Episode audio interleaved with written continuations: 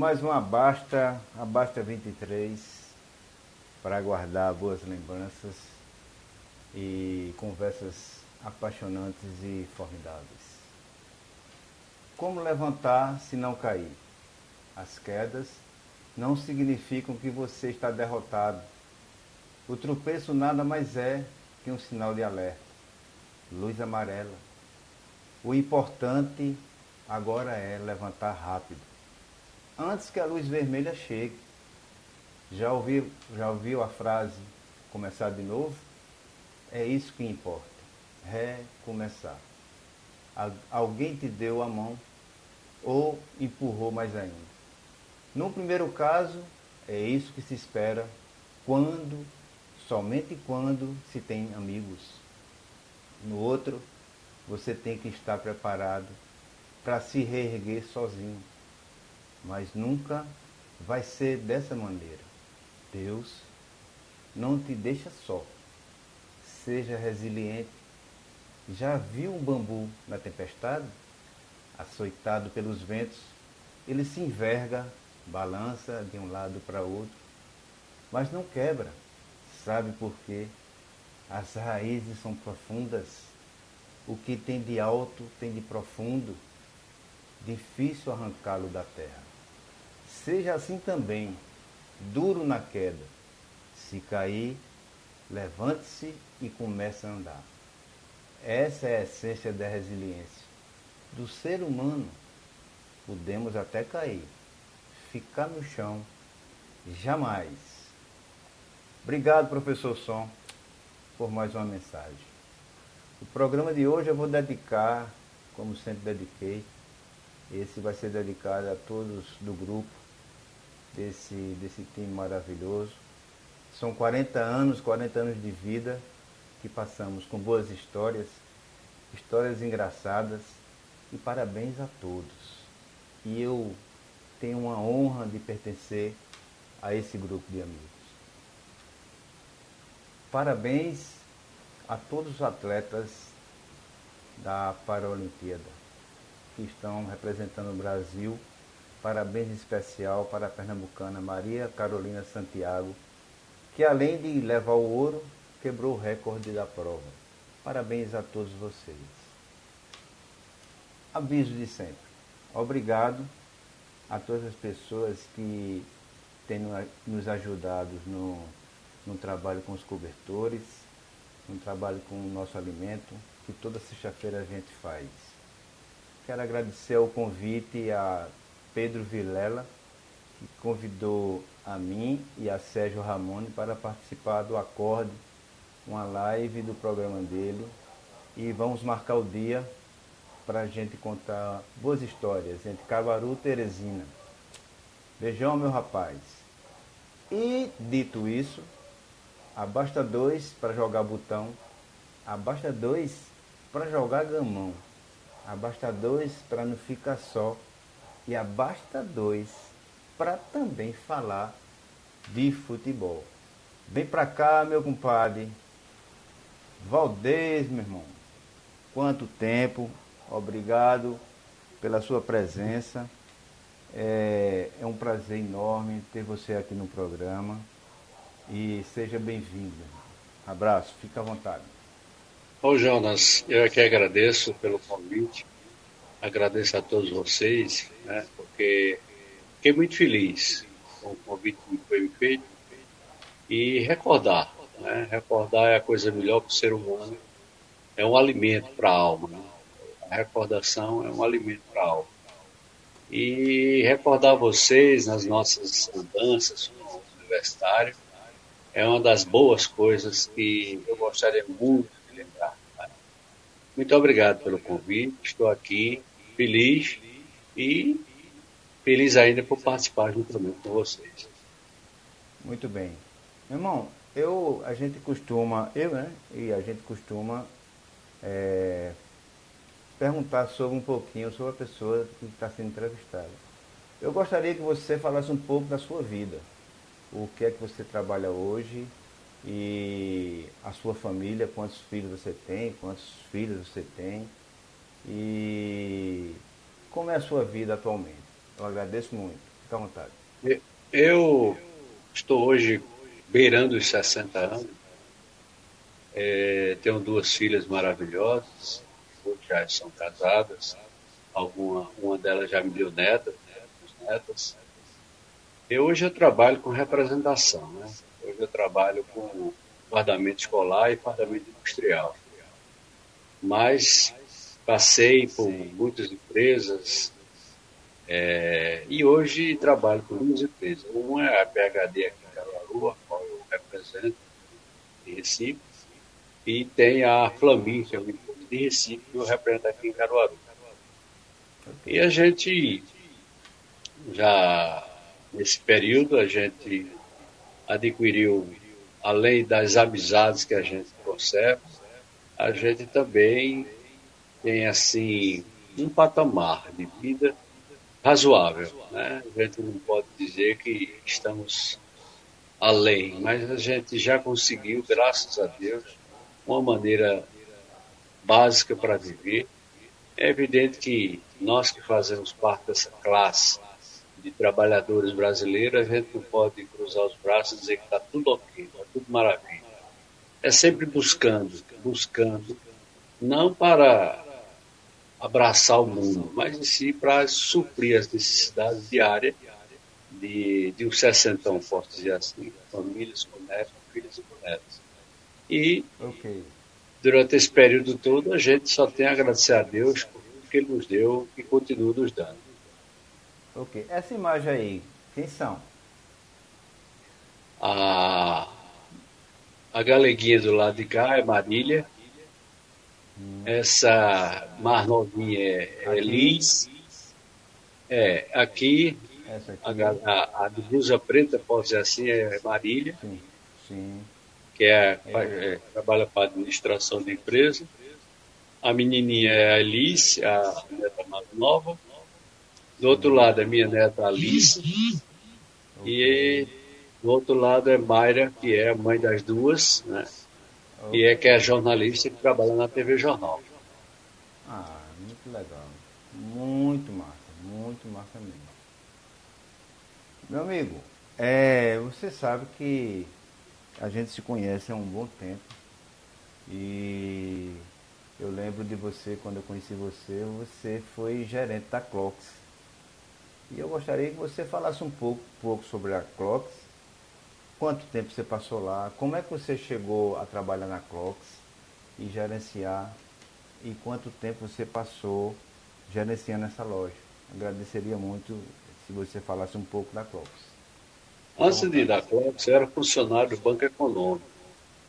Eu trabalhava no Banco Econômico, passamos ainda uma média de seis anos no Econômico.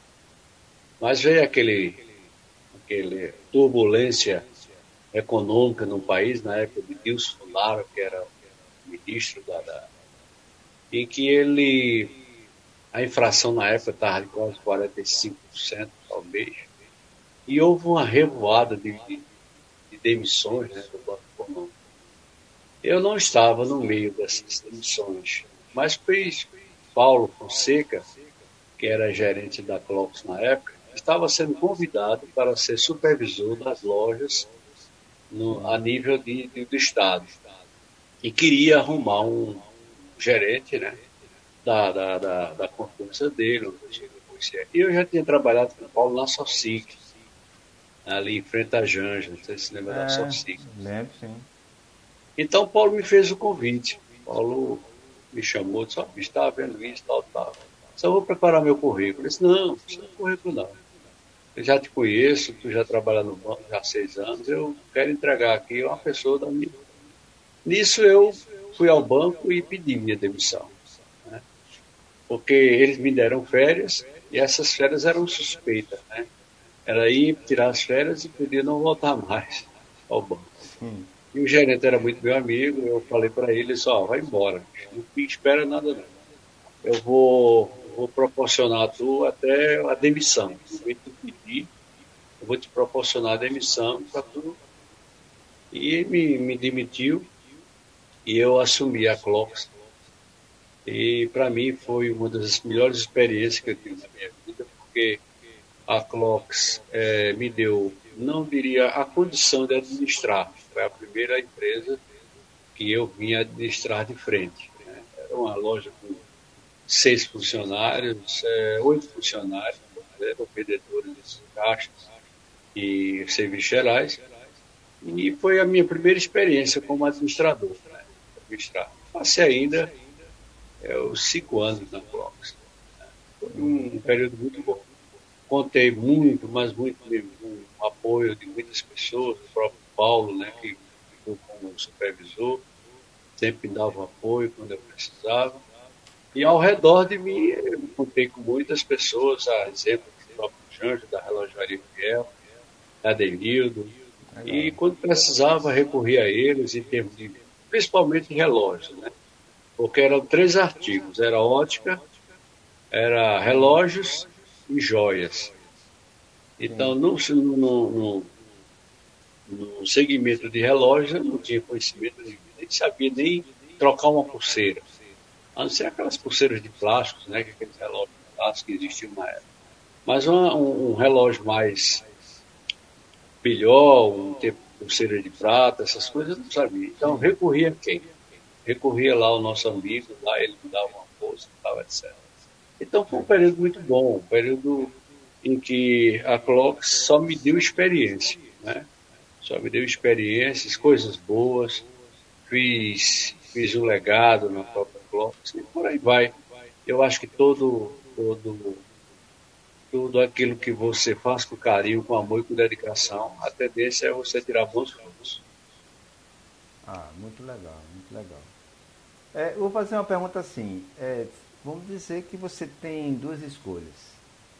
Você vai escolher, você escolheria ser técnico de futebol ou radialista? É. Eu, se eu pudesse, faria os dois, né? Gosto muito de rádio, eu, eu tenho uma amizade muito grande de rádio. Mas o técnico de futebol, ele, ele, ele aproxima mais, né?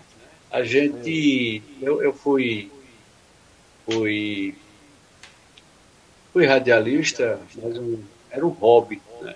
financeiramente não traz um retorno. Sim. Alguns assim, hoje não, rádio hoje é mais uma publicidade, agência de publicidade.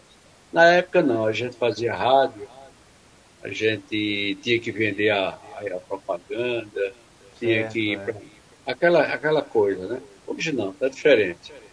E técnico de futebol é uma experiência gostosa, é a gente aprender. A gente aprende muito. Não só o lado futebolístico da coisa, mas com os próprios colegas, com os próprios jogadores. Né? Quantas vezes a gente não tinha uma formação de cabeça, né? Por exemplo, vou jogar amanhã. E a gente tem aquela formação de cabeça, pulando, pulando, pulando, pulando. E quando chega no dia né, de você botar o time em campo, surge dúvidas, surge, surge um problema. Jonas machucou, Jonas. É, é. Como foi, eu vou contar um caso aqui bem típico. Eu treinava na época o, o Independente, hum e foi pouco tempo. E Laírto era meu goleiro.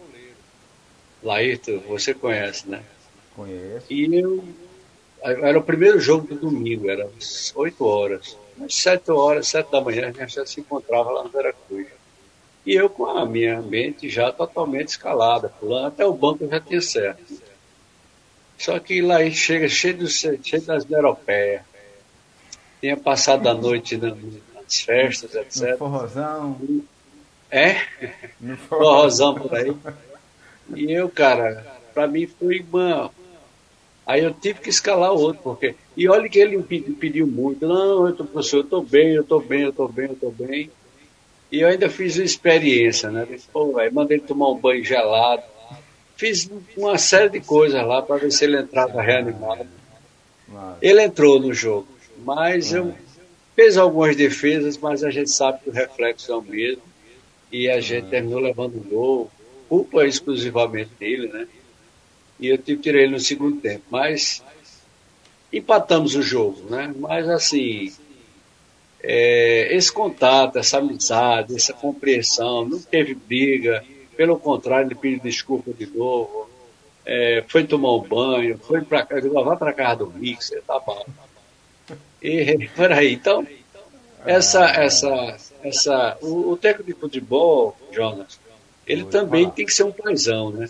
É, com certeza. Há exemplo de muitos que a gente vê por aí, né, profissionais, onde ele tem que entender que às vezes o jogador não está bem, não é só a questão da embriaguez, é a questão casa, né, a questão família, a perca de parentes. E eu tive o prazer de treinar o Independente, pouco tempo, depois da estrofe uma pessoa, ao Vila, o, o, o da Vila também, né, tive o prazer de treinar esse pessoal. E assim, eu acho que o rádio, ele é muito bom, mas o, o, o, o rádio conta muito, mas não sabe dos bastidores. Eu, eu acho que, que quando, quando a gente tem lá embaixo a conversa com todos os jogadores, a gente faz aquela, aquele bate-papo final para entrar em campo, que não é muito gostoso. E nem todo mundo sabe disso. É, nem todo mundo é sabe. Bom, é bom saber. Saber é. quem, quem passa por isso é, é você, né? Não, porque nós somos, nós, nós somos falhos, né? Ninguém tem compromisso financeiro. O universitário era um, era um grupo de amigos que se formou e ninguém tinha, era remunerado. Contrário, muitos deles levavam até suas chuteiras, levavam até Não, é, seu material, essas coisas. Então, quando você pegava firme determinada pessoa, não era por mal, nem querer ser melhor do que ele. Era para ajustar, né? fazer uns ajustes. Porque eu me lembro que, não sei se você se lembra, que a gente madrugava para treinar lá no campo da, da Vida é, Portugal. Era. Você lembra disso? Com certeza. A gente fazia aquele treino físico, muitos diziam, poxa, velho, mas era importante, porque a gente conscientizava a questão física, a questão psicológica. Ó, oh, gente, domingo a gente tem um jogo para lascar. Se depende desse jogo, vai estar na primeira. Então aquilo ali, muitos, muitos iam, outros não iam e diziam que não tal. Mas era importante, mas a gente entendia, porque ninguém era obrigado, né? não podia obrigar ninguém a participar de um treino, apesar de um momento técnico, tático, poderia, ninguém poderia. Mas se fosse, era melhor. Né? Era melhor, porque nem só, não é, não, nunca, nunca foi bom para ninguém você botar um time em campo pelas cabeças. Ah, Jonas, é, se eu não me engano, era 10 a tua camisa. Não, era 3, era zagueiro. Na, quando, tu era zagueiro? É, eu fui para o meio de campo na tua época, mas eu passei pouco tempo no meio de campo e voltei para a zaga depois. Então. Quando você montou o time, eu colocar o time, o time na frente, era eu, Tony da Moto e Arroz. Tony, Tony, me lembro de Tony. E Pezão também, né? Tony era lateral, né? Tony era lateral. Tony era, se eu não me engano, lateral esquerdo. Não, mas tá falando de Toninho Lindolfo, que é, que é o que foi, é falecido, ou Tony da Moto? Tony da Moto era, é, era, era, era um cabelo encaracolado. Assim. Tony da Moto, é Tony da Moto. Tony da Moto. É vivo ele, né? É vivo, é. mora aqui perto de casa. Pronto, Tony. É. É, me lembro muito daquele Plínio, né? Plínio. Plínio, Plínio Regis. Muito bem. Plínio. Plínio. Tem aquele menino que eu já advogado. É, é, Júlio. É? Júlio. Júlio. Júlio, isso. É, Júlio. Então, eu me lembro do Neném, eu me lembro bem. Muitos eu me lembro, Pezão. Mas assim, tem pessoas evidentes que eu não me lembro.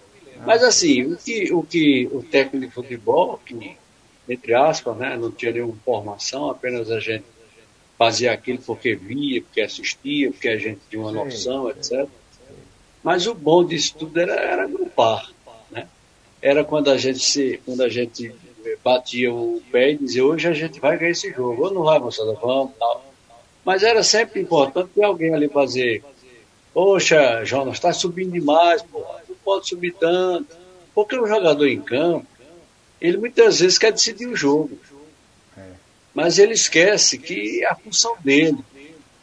Né? Poxa, quantos a gente vê que pega uma bola, quer driblar todo mundo? Não é. pode, tu tem que.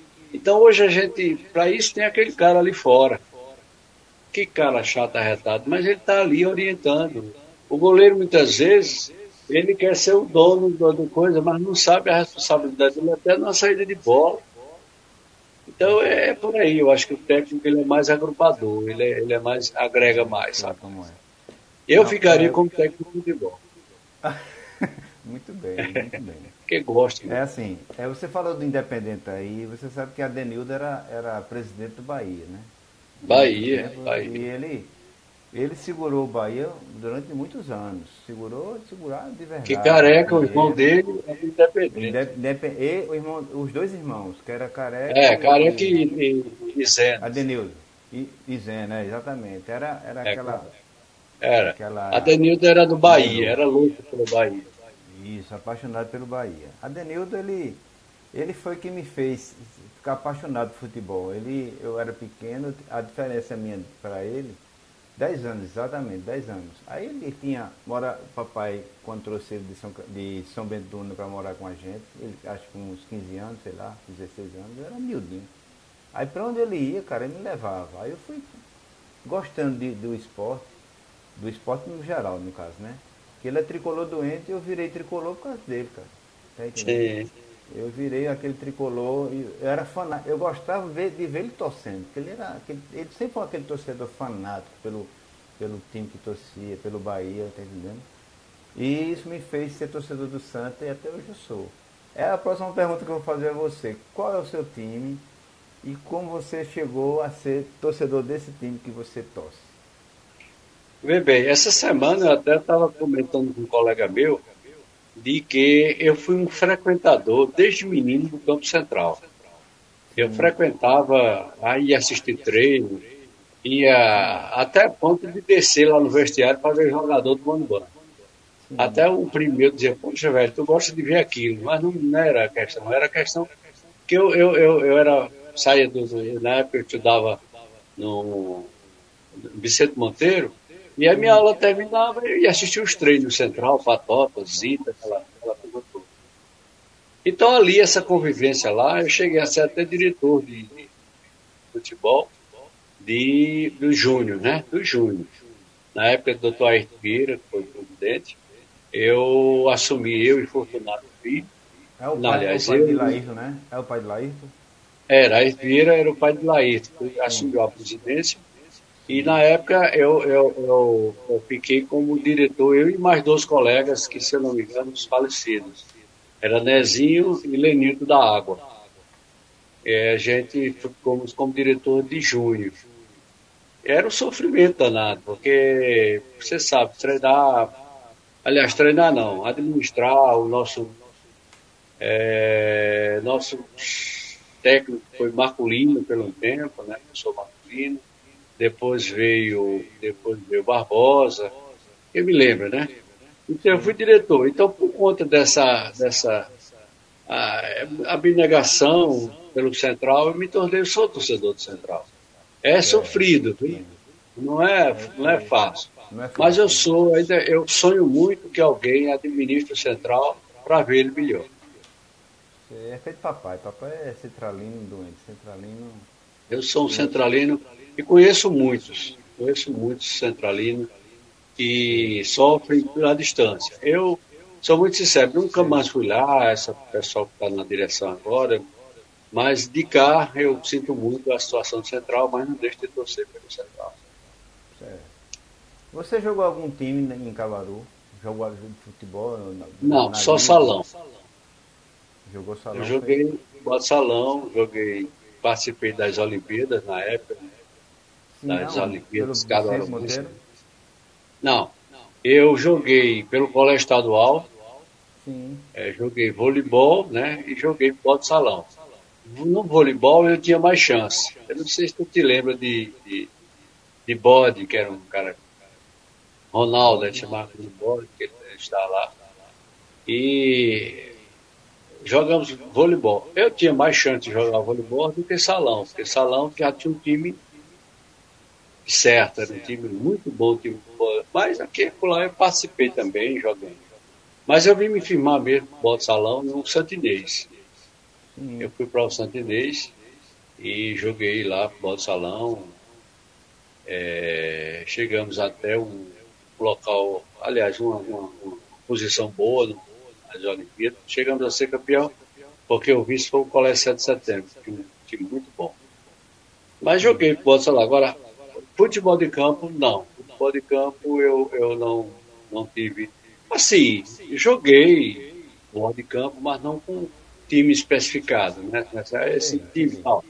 Mas não, não, não, não. Quando eu cheguei no futebol de campo já foi assim, orientando. Treinando não, orientando.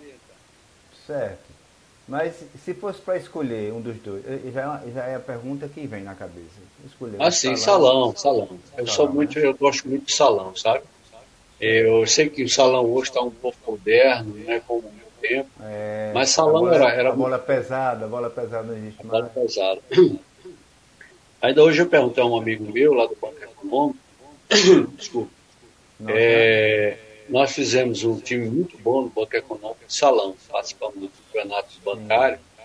E eu já como treinador, já como treinador também. E até perguntava a ele se alguém tinha dele, e alguém até agora se pronunciou.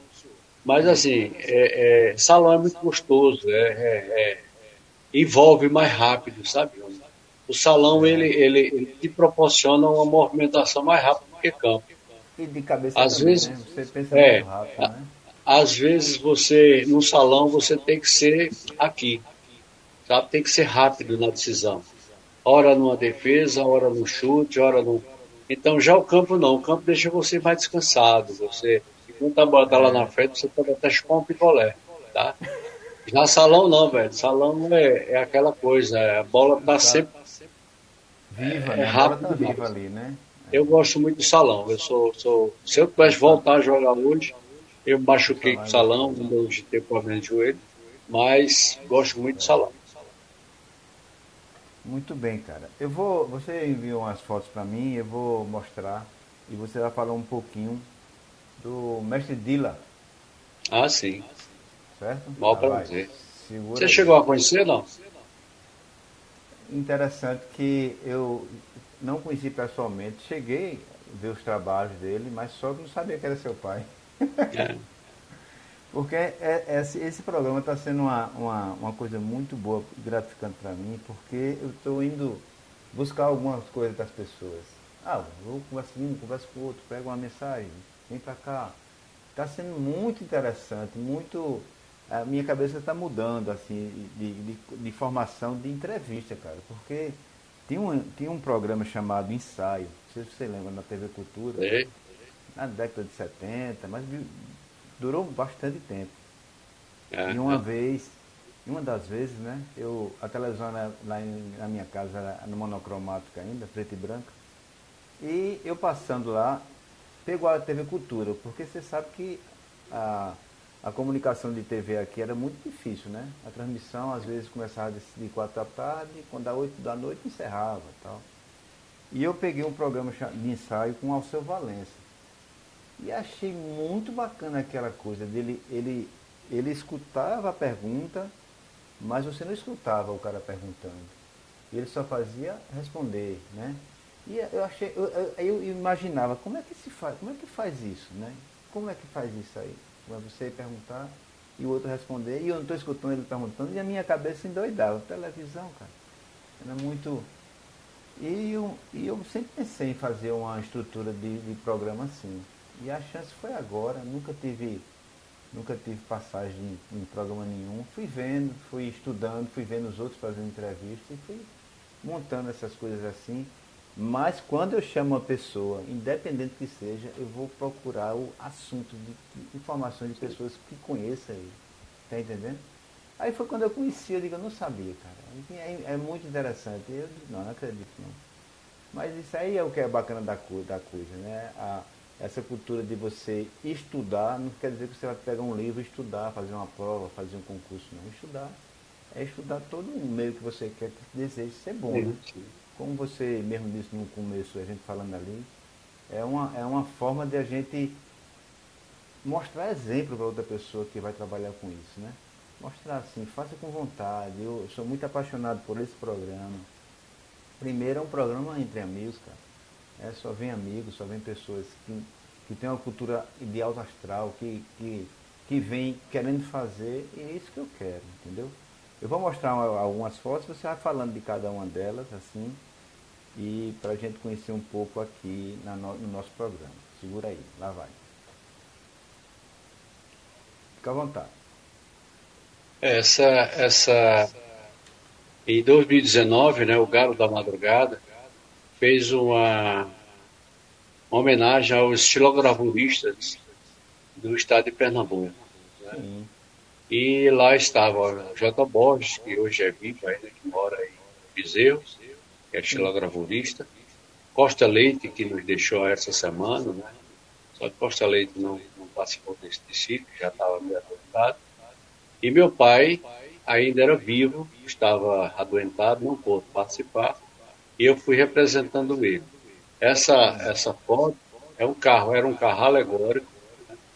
com várias filogravuras, ou seja, e ele, a foto dele na frente, como você está vendo aí a foto. Estou vendo, estou vendo, legal. Esse legal. carro era representando a Mestre Dilla. E eu, eu e mais um colega nosso, Nelson, Nelson, Nelson Lima, que é cordelista, estava comigo. Mas essa, assim que a gente chegou no desfile, por volta de 7 da manhã, eu tirei essa foto. E outras e outras que eu teria também, mas essa foto aí foi exatamente um carro alegórico, que era é, em homenagem a ele. É, fazer uma pergunta a você. Isso aí é pergunta solta, que é, eu, eu tenho uma, uma, uma, algumas perguntas prontas, mas é solta quando eu lembro assim. Você trabalhou com, com fazendo o trabalho do seu pai, de xerogravura? Não, a xilogravura eu aí. A xilogravura a gente risca. Não pode dizer assim que a gente faz a xilogravura. A gente ainda. Sim. Por conta de. Quando na época, o papai fazia xilogravura, a gente sempre perguntava, papai, eu queria aprender. Ele diz, olha, isso aqui não dá dinheiro, procura um trabalho, procura fazer um curso. Isso é uma coisa assim que eu faço, mas não tem muito valor, não se dá um valor, então procura. Então a gente foi muito cedo para o comércio, né? Foi muito cedo para o trabalho no dia a dia, no comercialmente falando. A gente nunca teve oportunidade, embora que a gente tivesse, mas não havia assim, é, é, não havia retorno financeiro com os trabalhos artísticos que meu pai fazia. Agora, quanto ao cordel, não. O cordel, eu, eu, sou membro da, da, da Academia Carolina de Literatura de Cordel, como vice-presidente, e a gente arrisca aí, faz uns cordel, uma coisa ou outra. Mas a xilogravura em si, ela não, não é, é uma coisa assim que difícil e, e, e é, é necessário uma dedicação de tempo. Tempo e de você abraçar a causa e por enquanto ainda não é o meu, meu caso. Ah, legal. É, é, eu sou um cara que eu adoro trabalho manual, adoro. Eu sou apaixonado por trabalho manual. Adoro qualquer trabalho manual. Lá na, ali na catedral, né? De lá não tem o Palácio Sim. dos Bispos, se não me engano. Não, Isso. Uma, em, em 70, por aí, né, década de 70, eu fiz um, um, um curso de xerogravura, xerogravura, né? Com um pai é. chamado Pedrosa. Ele me ensinou. E a gente não era para fazer o que seu pai faz, lógico, era para fazer o trabalho de talha na, na, na madeira e, e gerar um, um, uma espécie de carimbo para você reproduzir quadros. Tá entendendo? Isso. Eu fiz esse trabalho aí, eu, eu sou apaixonado por trabalho manual. É. Toda semana aqui eu invento uma coisa para fazer e isso aí, isso aí também eu fiz um curso desse aí. Esse, esse Pedrosa, ele mora, ele mora, passou muito tempo na Itália. Hoje ele mora em Olinda.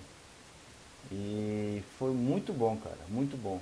E depois eu vim saber que a, a, esse material de, de ele chamava livrinhos, né? Livrinho de conto, Cordéis, né? Lampião. Tinha uns folhetos, né? É, os folhetos. Era feito assim, aquela, aquela a, a, parte da página.